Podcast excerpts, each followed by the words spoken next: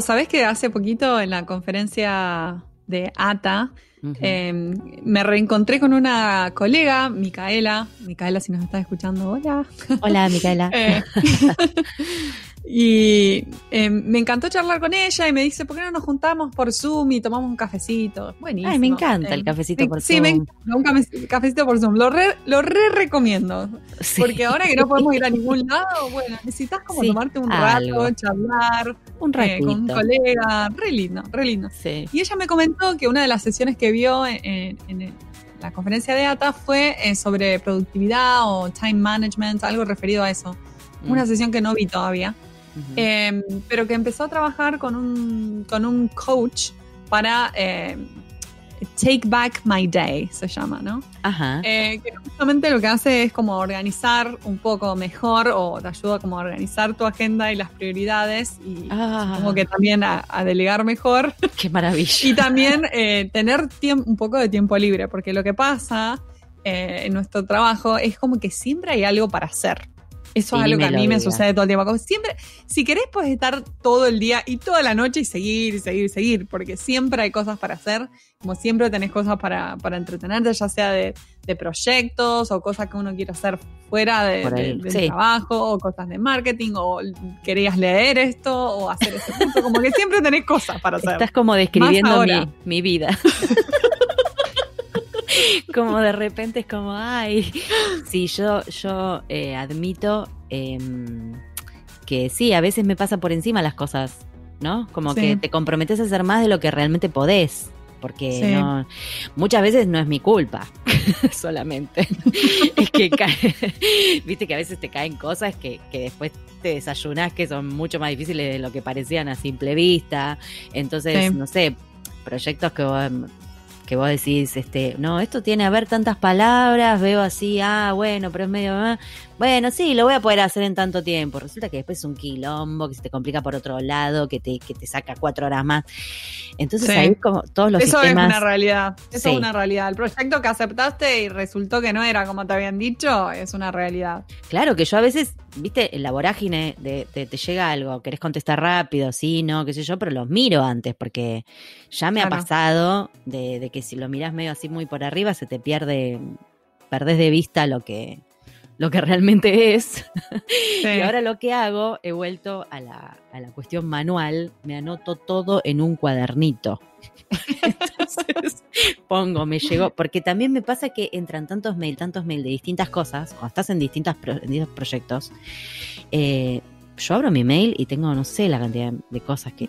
mal, El mail es lo que más yo tiempo un momento que no, que no sé qué es qué y estoy un rato hasta que miro todo y después que facturar y después que... ¿Entendés? Y llega un momento que estuviste 15 horas laburando y no tiene lógica. Tal cual. No tiene ningún sentido esto. Eh, pero bueno, no, estoy... Mira, eh, ahora que me, mencionas esto, eh, me parece muy interesante ese coaching. Porque yo creo que uno tiene que ir encontrando siempre un proceso para uno mismo, el proceso ideal. Sí, sí, y el equilibrio también ideal. O sea, creo que esto de trabajar desde casa, además, no, no, sé si el equilibrio entre la vida personal y la vida laboral existe o no, si eso es un mito o qué. Sí, no, es como para, en mi caso es como un tira y afloje todo el tiempo. Eh, y, es difícil. A mí, eh, anoche mismo, o sea, eh, me traje la laptop a la cama y mi marido me dice, ¿qué haces? Yo digo, no, que tenía que contestar un mail, pero me quería acostar un poco también. Tipo, no, salí de acá con la laptop. Bien ahí por el marido. Muy bien, o sea, en el momento me ofusqué, pero digo, no, tienes razón, tienes razón, no puedo traer la laptop y las cosas laborales a la, cama, no es cualquiera. Así que me fui al living, ofuscada me fui al living a contestar ese mail. Sí, pero, es, eh, todo un tema. Pero sí, es como que la, la barrera, ¿no? Entre una cosa y la otra está completamente difusa. Pero también yo creo que a cada persona le pasa por distintas razones, porque quizás en una época me pasaba más por porque, no sé, andaba corta eh, de guita, ponele, entonces estaba siempre metiendo, o sea, abriendo más kiosco para, claro, claro. nada, decir, bueno, listo, completamos esto. Eh, después, cuando realmente tenés mucho trabajo, estás más tranquilo, más, más eh, como estable en ese sentido, Lo que pasa es que es eso, pasa, hay mucho trabajo y no lo querés dejar pasar, no sabes si es una racha de un mes o de, seis. La, típica, no sabes si viene una sequía, así que por las dudas. Claro, entonces claro, la pandemia, con la pandemia lo que me pasó es que después de una sequía como de tres semanas vino la pandemia y vino con todo. Entonces, claro, con la imagen de la sequía y, en esto que no sabíamos cuánto iba a durar y no sé qué, y sigue y sigue y sigue siendo así, y si no, para, en algún momento dije, no, no, no, no puedo trabajar así. Em, porque además no, no llegás a hacer todo lo demás tampoco. No da. No, no. O sea, este, así que no sé cuál es la, no sé si hay una magia, la verdad. ¿O es simplemente.? No sé, yo, yo, yo recaigo mucho en el calendario. O sea, tengo mi Google Calendar. y Es un arco iris. Es un arco iris mi calendario. Porque tengo todas cositas con distintos colores, los distintos días. Eh, todo, todo meto ahí. Porque si no, también eso, el miedo de que se te pasen cosas importantes o, que no les puedas dar eh, o encontrar el tiempo a cosas que son importantes para tu negocio y, no encontrás el tiempo porque estás muy ocupada con un montón de otras cosas, necesitas como poner un poco de prioridad. Sí, yo ahora directo, o sea, ya hace un rato que, directamente me desconecto el fin de semana, por ejemplo. sí, sí, total. Mm, tengo un grupo de amigas que hacía reuniones en Zoom y le dije, chicas, me voy a conectar cada tanto porque no quiero estar en la compu. Reentendible. Em, es, viste, aunque esté tirada en el sillón mirando una película, no importa, pero digo, que no estés eh, haciendo trabajo, contestando mails y esas cosas. Eh, no sé, viste, son esas pequeñas como... Y también mi marido es igual. Eh, ya vamos a... ¿Ya te puedes sentar a comer o vas a seguir contestando mails? Bueno. Ah. Está Lora, ¿vas a seguir? Bueno. Y dice que se me caen los ojos. que menos mal que están los maridos. Yo creo que, que las familias siempre funcionan como reguladores, ¿eh? ya lo dije creo en otro podcast. Sí, ¿no? Si estuviera sola, sola, como que con el gato nada más. Creo que en serio, una ruina. que haya otros seres humanos te salva. este, cable a tierra. Súper interesante ese, ese lugar, Mari. Bueno, después si nos conseguís los datos, lo pasamos, ¿no? Dale, sí, si a alguien le interesa que me, que me avise, les paso el dato. Hacer el coaching. Bueno, y pasemos a la entrevista, que la entrevista de hoy está... que arde. Espero que les guste mucho.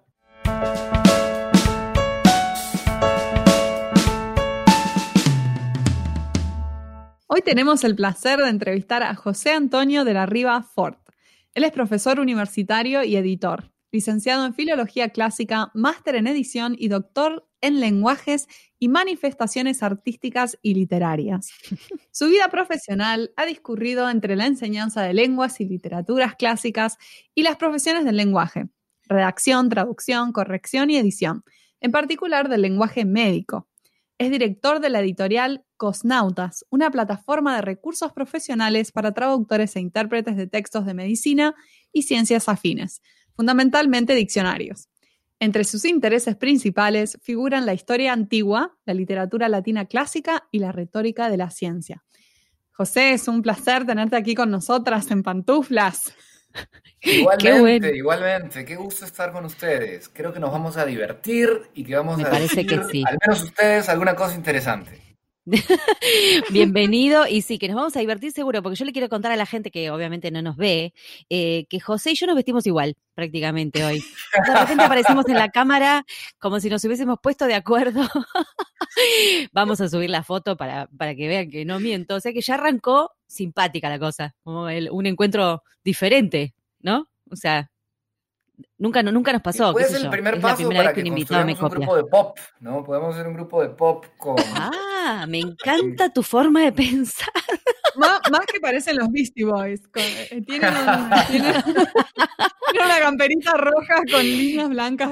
No sé, vos ya sabés que nosotras cantamos, así que no sé bien cuál sería tu rol en el grupo de pop, pero está bueno. Mm, yo hubo una época en que, a ver, mis talentos musicales no es que sean cuestionables, son inexistentes. Em, eh, pero dentro de todo tengo que, puedo presumir de que durante un tiempo me he ganado dinero haciendo música, que es algo que muchos músicos ah, nunca han hecho. ¡Epa! Yo, viví en Bolonia en el año 2003 y no tenía un cobre en el bolsillo. Y con un par de amigos noruegos salíamos a la calle y poníamos un, equipo de música a todo volumen, pero ecualizado para que las voces de los Beatles no se escucharan. Y poníamos todas las canciones de los Beatles y los tres no es que cantáramos, cantábamos a través de kazoo. No sé si conoces qué cosa es el kazoo. Es una especie de trompetita con un tímpano que suena que, me muero. Entonces yo era McCartney, fui McCartney durante es muy original. Cuatro sesiones. Es muy original. un montón de plata. ¡Wow! ¡Qué genial! No, y el pobre, el pobre John se retorcía en la tumba, pero ustedes la pasaron bárbaro. Y después recibí quejas, ¿no? Del pobre John. De los vecinos. Me encanta igual ese, ese, ese nivel de arrojo para ir a la calle, toda esa mezcla. Em, José, vos sos, vos sos de Perú, vos sos peruano. Sí, sí. ¿Estás en Perú? Nací en Perú, viví aquí en Perú los primeros 20 años de mi vida y después me fui a vivir a España. Y después ah, he estado haciendo ping-pong con mi cuerpo entre España y el Perú.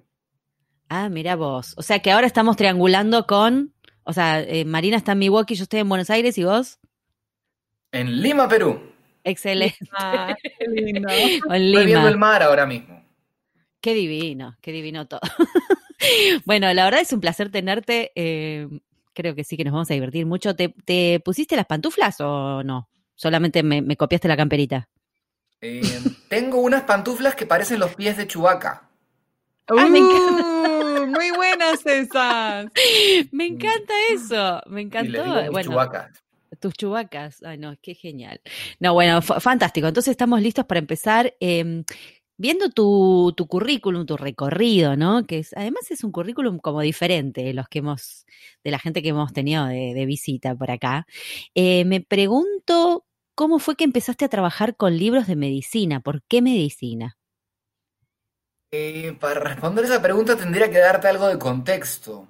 Ah, Yo estudié filología clásica en Salamanca y terminé el año 2006 y como una manera de darle una traducción al mundo real a mis estudios académicos, estudié una maestría en edición.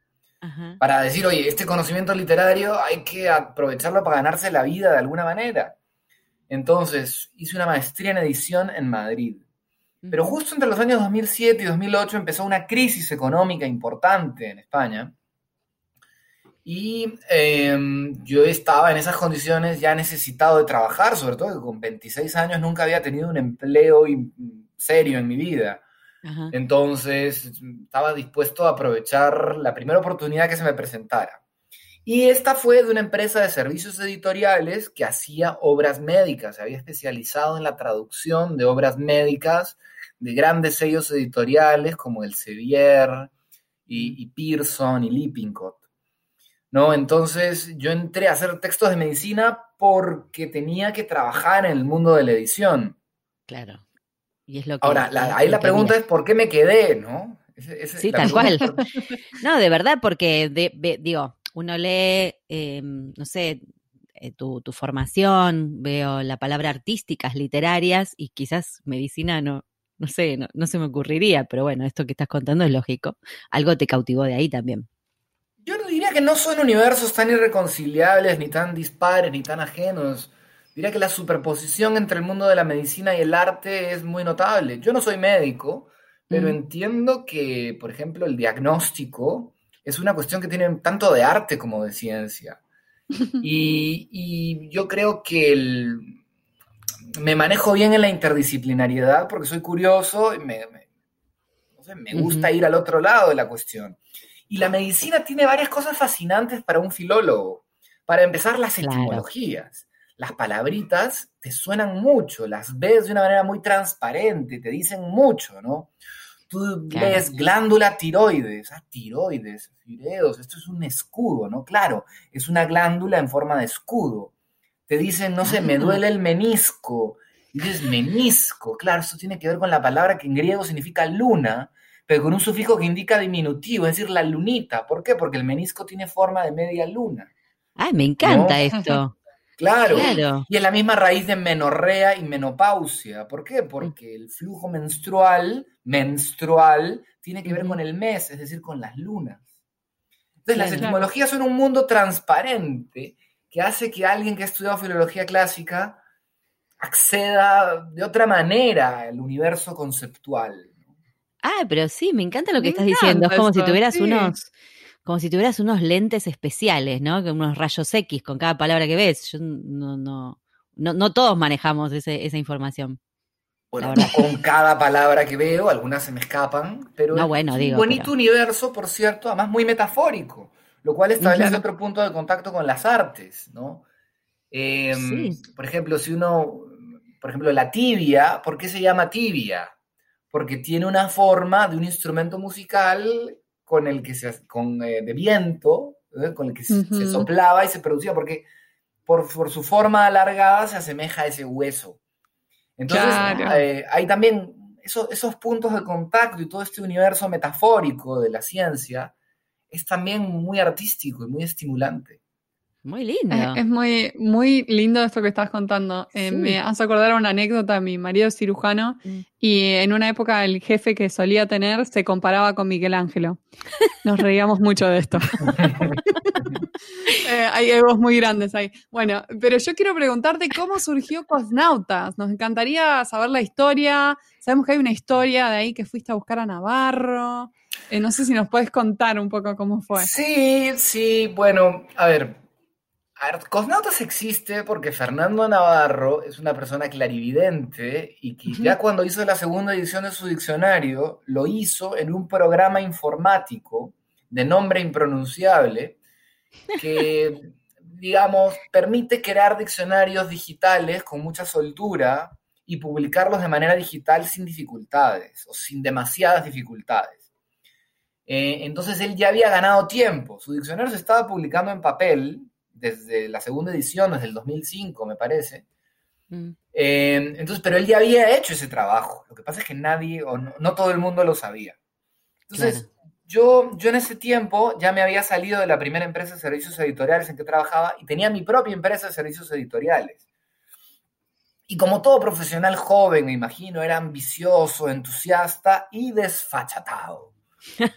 como, como, Un componente fundamental, ¿no? La de fachatez, porque te lleva, te lleva, te, te, hace arrojarte.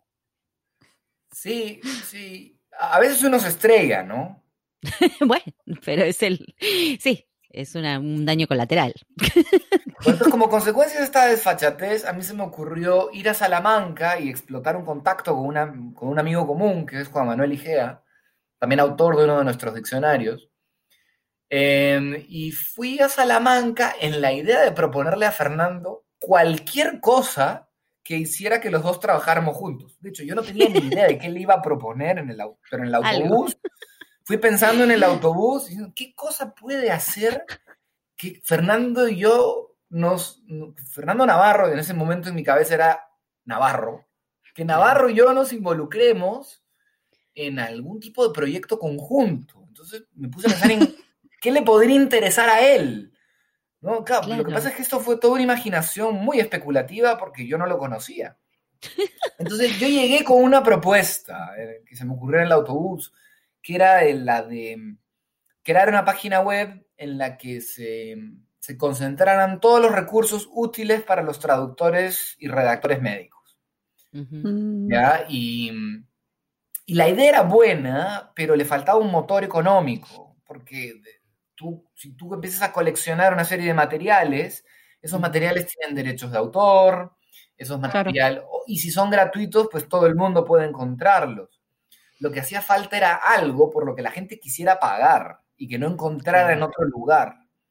Entonces, como la cosa quedó ahí, em, eso, ese proyecto no progresó hasta que un año después me encontré a Fernando en Castellón, en una de las eh, ciclos de conferencias que hace Tremédica, las jornadas profesionales de Tremédica, y le escuché decir así, estaba en otro corro, ¿no? Fernando estaba conversando con otras personas, le oí decir que su diccionario terminaba su contrato de cesión de derechos con McGraw Hill el año siguiente.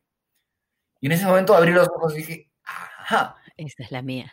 Es la mía. Entonces, incorporar el diccionario de Fernando que tiene un valor económico, en el, que la gente está interesada en consultar de manera masiva, se me ocurrió que podía ser lo que le diera el impulso a lo otro.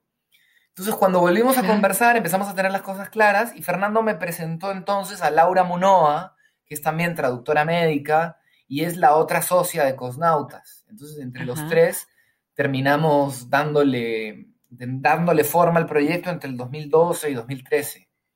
No, qué genial, me encanta. Yo te digo que no, no trabajo con medicina, pero una vez tuve una duda puntual y una traductora, no voy a decir el nombre porque pobre, este, me prestó su, password, digamos, y entré a la, a la página, que yo no la conocía para nada, no tenía ni idea qué era.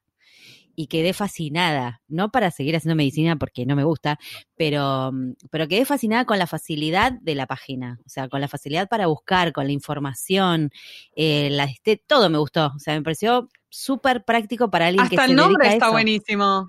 ¿Qué, ¿Qué significa cosnautas? el nombre. Cosnautas significa cosnautas, es decir, es, un, es el nombre propio de, de, nuestra plataforma. A ver, tiene su origen. A ver, ponerle nombre a las cosas es muy difícil. Sí, es muy difícil, por eso sí.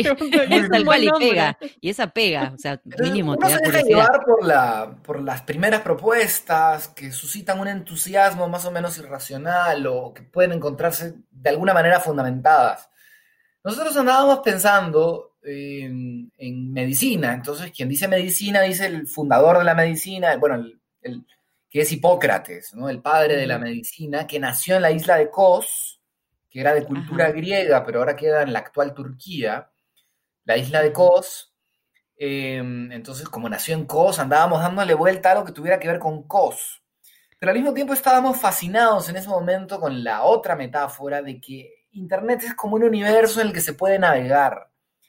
Y la idea era que esta fuera una isla del lenguaje médico que navegara y que te permitiera acceder a otros lugares. Entonces, juntamos algo así, cos y nauta. Nauta significa marino, tanto en griego como en latín, nauta. Y entonces de ahí salió cosnautas. Y tiene el plural porque tenía una vocación de construcción de comunidad. Entonces, los cosnautas o sea, lo que designa la plataforma en realidad es un nombre plural porque designa a los usuarios de la plataforma. Es una manera, digamos, de, invitar al colectivo de profesionales del lenguaje médico a que se sintieran parte de un equipo más grande. ¿no? Claro.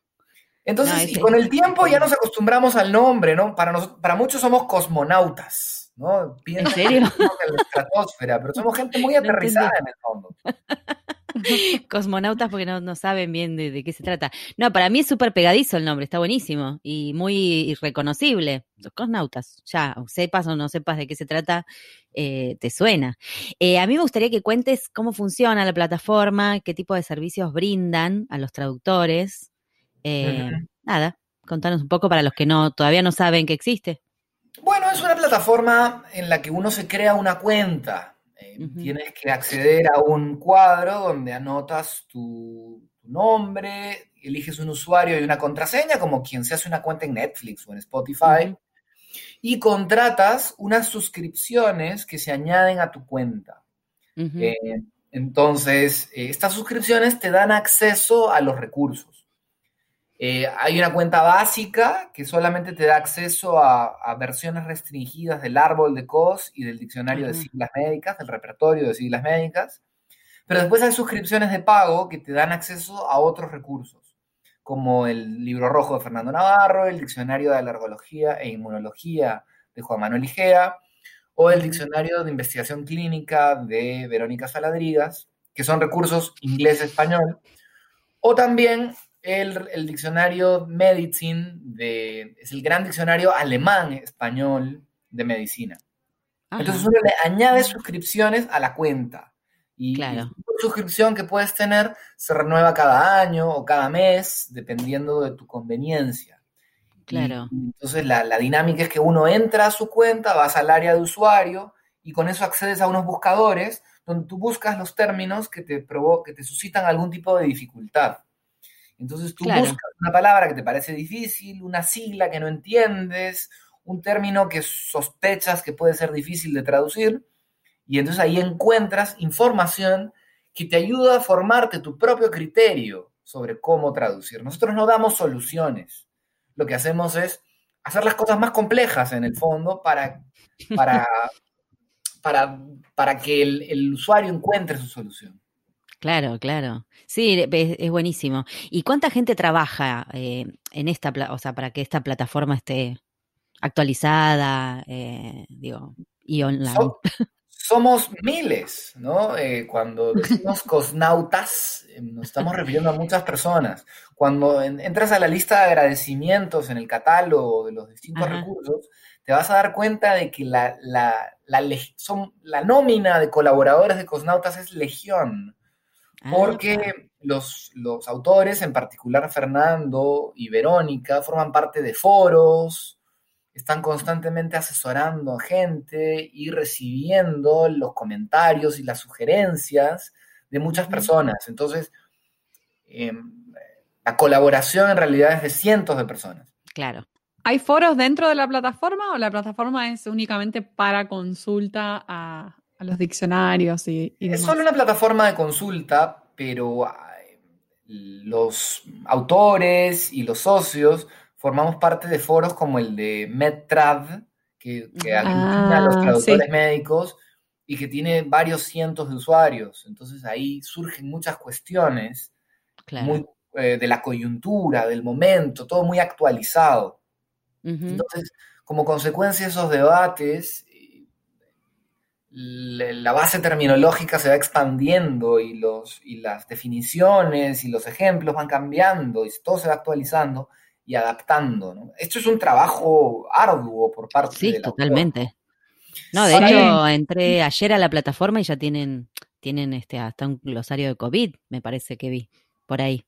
Por supuesto, ¿no? Porque con todo esto que estamos viviendo. A ver, el, diccionario de COVID está alojado en la página web de Tremédica, de la Asociación Profesional ah, de Traductores y Redactores de Medicina y Ciencias Afines. Tremédica. Mm. Em, y está, está alojado ahí. Lo que pasa es que Tremédica es una asociación muy amiga de Cosnautas y hacemos, nos ayudamos mutuamente cada vez que podemos. Entonces, cuando entras a Cosnautas, encuentras un enlace que te deriva a ese glosario, porque es, muy importante en la coyuntura. Sí, claro. Sí, pero bueno, respondiendo a tu pregunta, en realidad nosotros somos pocos. Los socios somos tres, Fernando, Laura y yo. Y después tenemos a alguien que se encarga de la atención al cliente y la comunicación, que es Marcelo, Marcelo Luchetti. Y, em, y, después tenemos, digamos, los servicios informáticos, legales, y son solamente cuestiones em, subcontratadas en pequeño. Claro. Nuestra empresa es, muy, pequeña. Claro. Y mm, sabemos que no paran de trabajar, o sea, que tienen varios proyectos en mente también, ¿no? Que están si nos quieres contar. a, ver, a mí me gusta el misterio. Desarrollo. De, de, referirme al futuro, no me gusta hacer promesas. No, no, no, no, prometas nada. Tira, tira así como datos, si querés, como para enganchar hacia la gente, ¿no? Te voy a dar una pista de un desarrollo informático que me tiene lleno de entusiasmo, que es el siguiente. Normalmente, cuando uno traduce, uno necesita saber que un término es difícil para ir a buscarlo. Porque si no te ah. suscita dudas o no lo asocias a algún tipo de dificultad, no entras al diccionario a buscarlo. Entonces, mi pregunta es, ¿qué pasa con todos esos términos que son difíciles de traducir, que entrañan algún tipo de dificultad, pero tú no los buscas porque no sabes que son difíciles? Sí, no parecen. Algunos falsos amigos, algunos de esos. Muy bien, entonces, ¿qué pasa, por ejemplo, con eso? Bueno, una de las cosas que vamos a desarrollar está destinada precisamente a abordar este problema.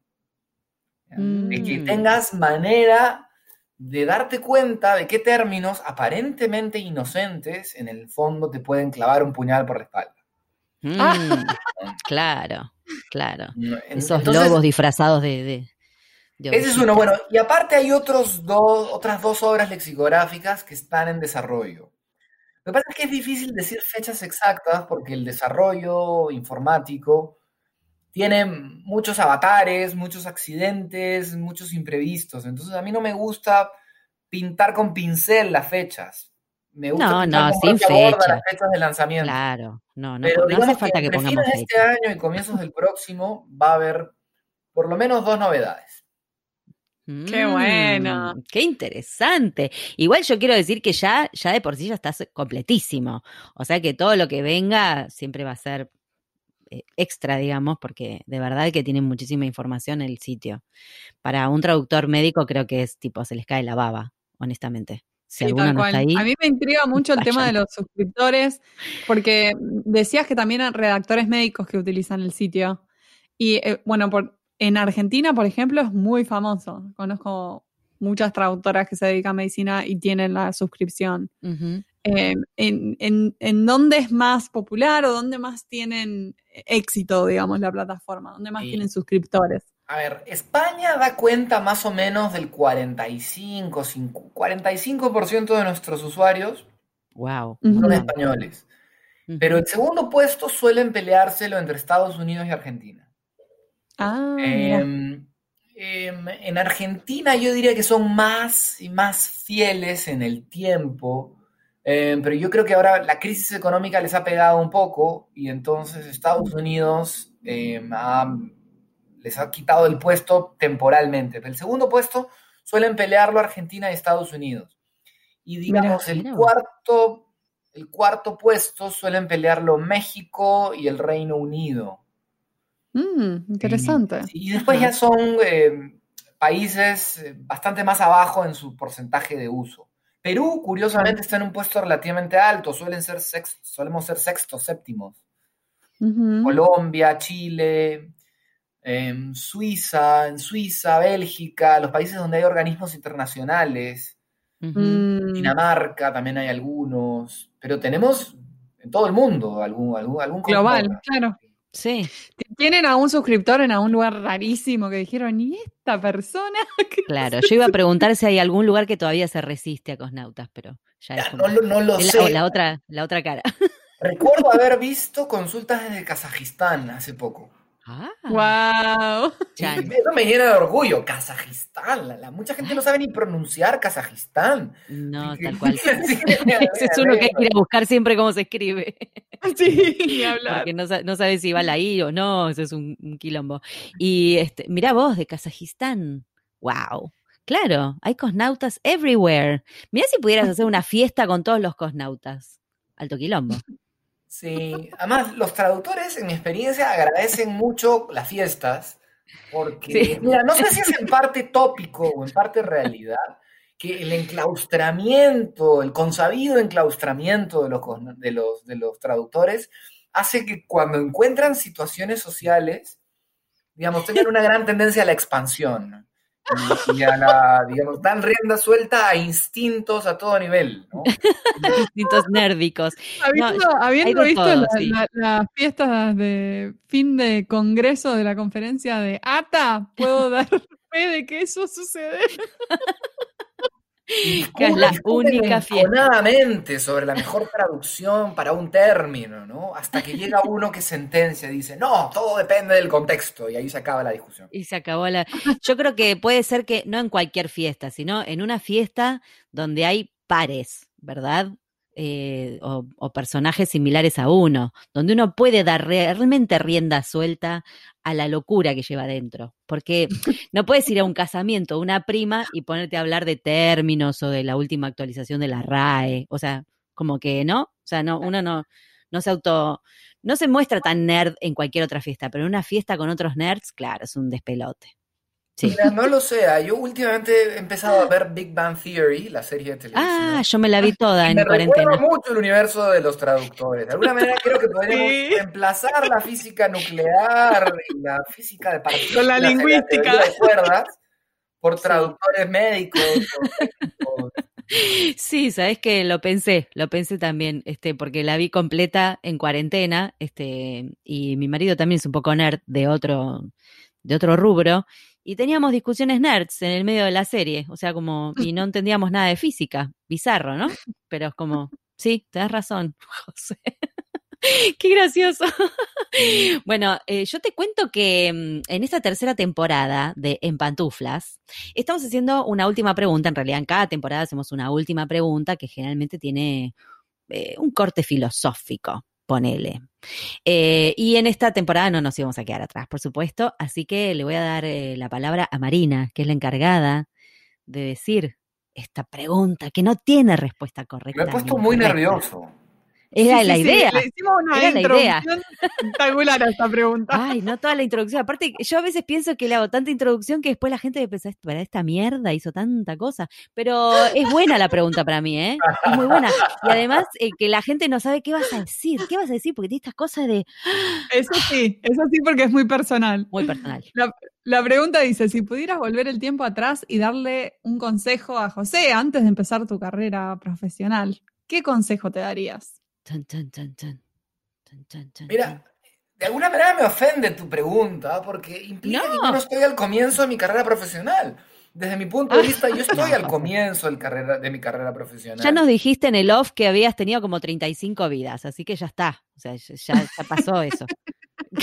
Pero, pero, yo siento que estoy empezando de alguna manera. No me siento con autoridad moral ni con conciencia filosófica suficiente como para darme un consejo a mí mismo.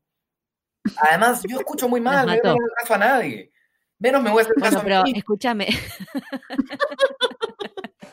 Esto es como en la impro, en teatro, no puedes decir que no. O sea, acá te, te, propusimos una escena de improvisación en la que vos volvés al pasado y le decís un consejo a José. O sea, que algo le vas a tener que decir, porque ya te tiramos al pasado. Esto sos, sos Marty McFly, estás ahí, algo tenés que hacer.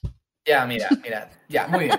Le voy a dar un consejo a José Antonio, pero a ver. ya te anuncio que José Antonio no lo va a escuchar. Claro, bueno, eso no le va a hacer caso. Mira, el consejo quizás sería este, ¿ya? Así teniendo en cuenta de las cosas que me han hecho sufrir en mi vida profesional. El consejo sería que tuviera un poco más de confianza en mi intuición. Bien. Ya, que que no le pusiera tantos reparos, que no superpusiera, que no, que no le diera tanta importancia a los criterios racionales y que confiara en que mi instinto es en el fondo depositario y consecuencia de, mucha de, una experiencia eh, valiosa, muy identificada con quien yo soy verdaderamente, y que es mi instinto que me va a decir qué camino profesional me va a hacer más feliz y me va a realizar más. Entonces, eh, mi consejo sería hacerle caso, un poco más de caso a la intuición, entregarse a la intuición, bajar la guardia ante el pálpito, ¿no? Tanto para las personas como para con los proyectos. Me encanta ese, ese consejo. Es verdad que sí, que si viniera la versión de uno, ¿no? Del futuro, te dije, sí, tu instinto, como que sí. La mayoría diría, mmm, no sé, pero es muy bueno el consejo. Sí, no, mira, por ejemplo, lo que se refiere a esta entrevista, mi, lado racional decía, no, no les hagas caso, no, no aceptes, no aceptes. Pero mi intuición me dijo, no, mira, te vas a divertir, vas a estar de buen humor buena parte del día como consecuencia de hablar con Marina y con Pau. Bueno, ya, está, ¿no? ya está, adelante. Ahora, como consecuencia de ese... Muy bueno. Agradecemos a tu intuición. Qué, grande, claro. Por haber venido. Posta que es un re buen consejo, la verdad, porque uno siempre duda, ¿no? De esa, de, de esa intuición, sobre todo cuando recién empezás. Así que me parece muy lindo, José. ¿Ves? Que tenías algo para decir. ¿Viste? Yo sabía. Yo confío en la gente con la misma campera que yo. Yo sé. Qué, Qué, pavada. Este, bueno, la verdad que ha sido un placer eh, esta entrevista, súper informativa, muy, muy interesante, muy lindo hablar con vos. Eh, así que te agradecemos un montón que te hayas tomado este ratito para charlar con nosotras. Bueno, a lo mejor dentro Muchas de gracias, años repetimos, o yo las entrevisto a ustedes. Me encanta. Eh, ¿Cómo no? no? No como retribución, sino como pura y dura revancha. Era lo que te iba a decir. te, puedes te puedes vengar. sí, nosotras encantadas. La verdad que ya sabes que materia dispuesta para cuando quieras. Y sí, obviamente, cuando, mira, cuando en Pantufla ya tenga como 20 temporadas, podemos repetir, porque seguro que Cosnautas va a tener un montón de cosas más nuevas. Bueno, dentro de 20 años, o sea, dentro de 17 años, espero que sí, espero que sí. Nosotros pateamos para adelante, después que sea lo que sea. Temporada número 20 de En Pantufla. La gente repodría de escucharnos. Bueno, les voy a enseñar mis pantuflas antes de que terminemos. Por favor, te pido. Le vas a tener Queremos que una, foto, ¿eh? porque queremos una foto. me las regaló mi enamorada y son verdaderamente extraordinarias. Así que no, me encanta. terminemos te la, te la voy a enseñar porque de verdad. Mostrala, mostrala que sacamos foto. Ya Ahora, me, ya, me dan sacamos- entrada en el gremio de traductores. Sí, esas- totalmente. Ves esas pantuflas y dices, esto tiene que ser de un traductor. Es un traductor, no queda otra. Es muy bueno eso. Bueno, listo, yo ya preparo la cámara, este, así cuando nos muestre las pantuflas sacamos fotos que después obviamente las podemos subir a, la- a las redes, ¿no? Además, son de alpaca bebé, no son cualquier cosa. Son, Ah, no. Es son muy. suavecitas. Mi perro, tú Muy buena eres encima de ella. Son las novias de tu perro, me mata. Qué genio. Qué genio, buenísimo. Muchísimas gracias. Este, nos preparamos para sacar la foto y, y nada, te agradecemos un montón la entrevista. La Bueno, verdad. muchas Muchas gracias a ustedes, ha sido un placer. Un beso enorme.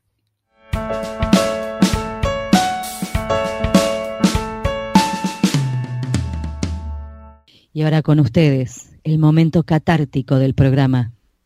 Los invitamos a escuchar al traductor karaoke.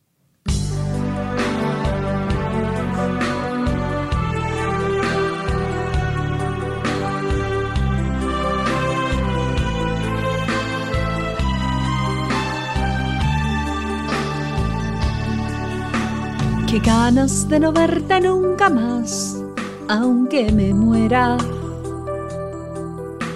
hacerme de coraje y escapar antes de entregar.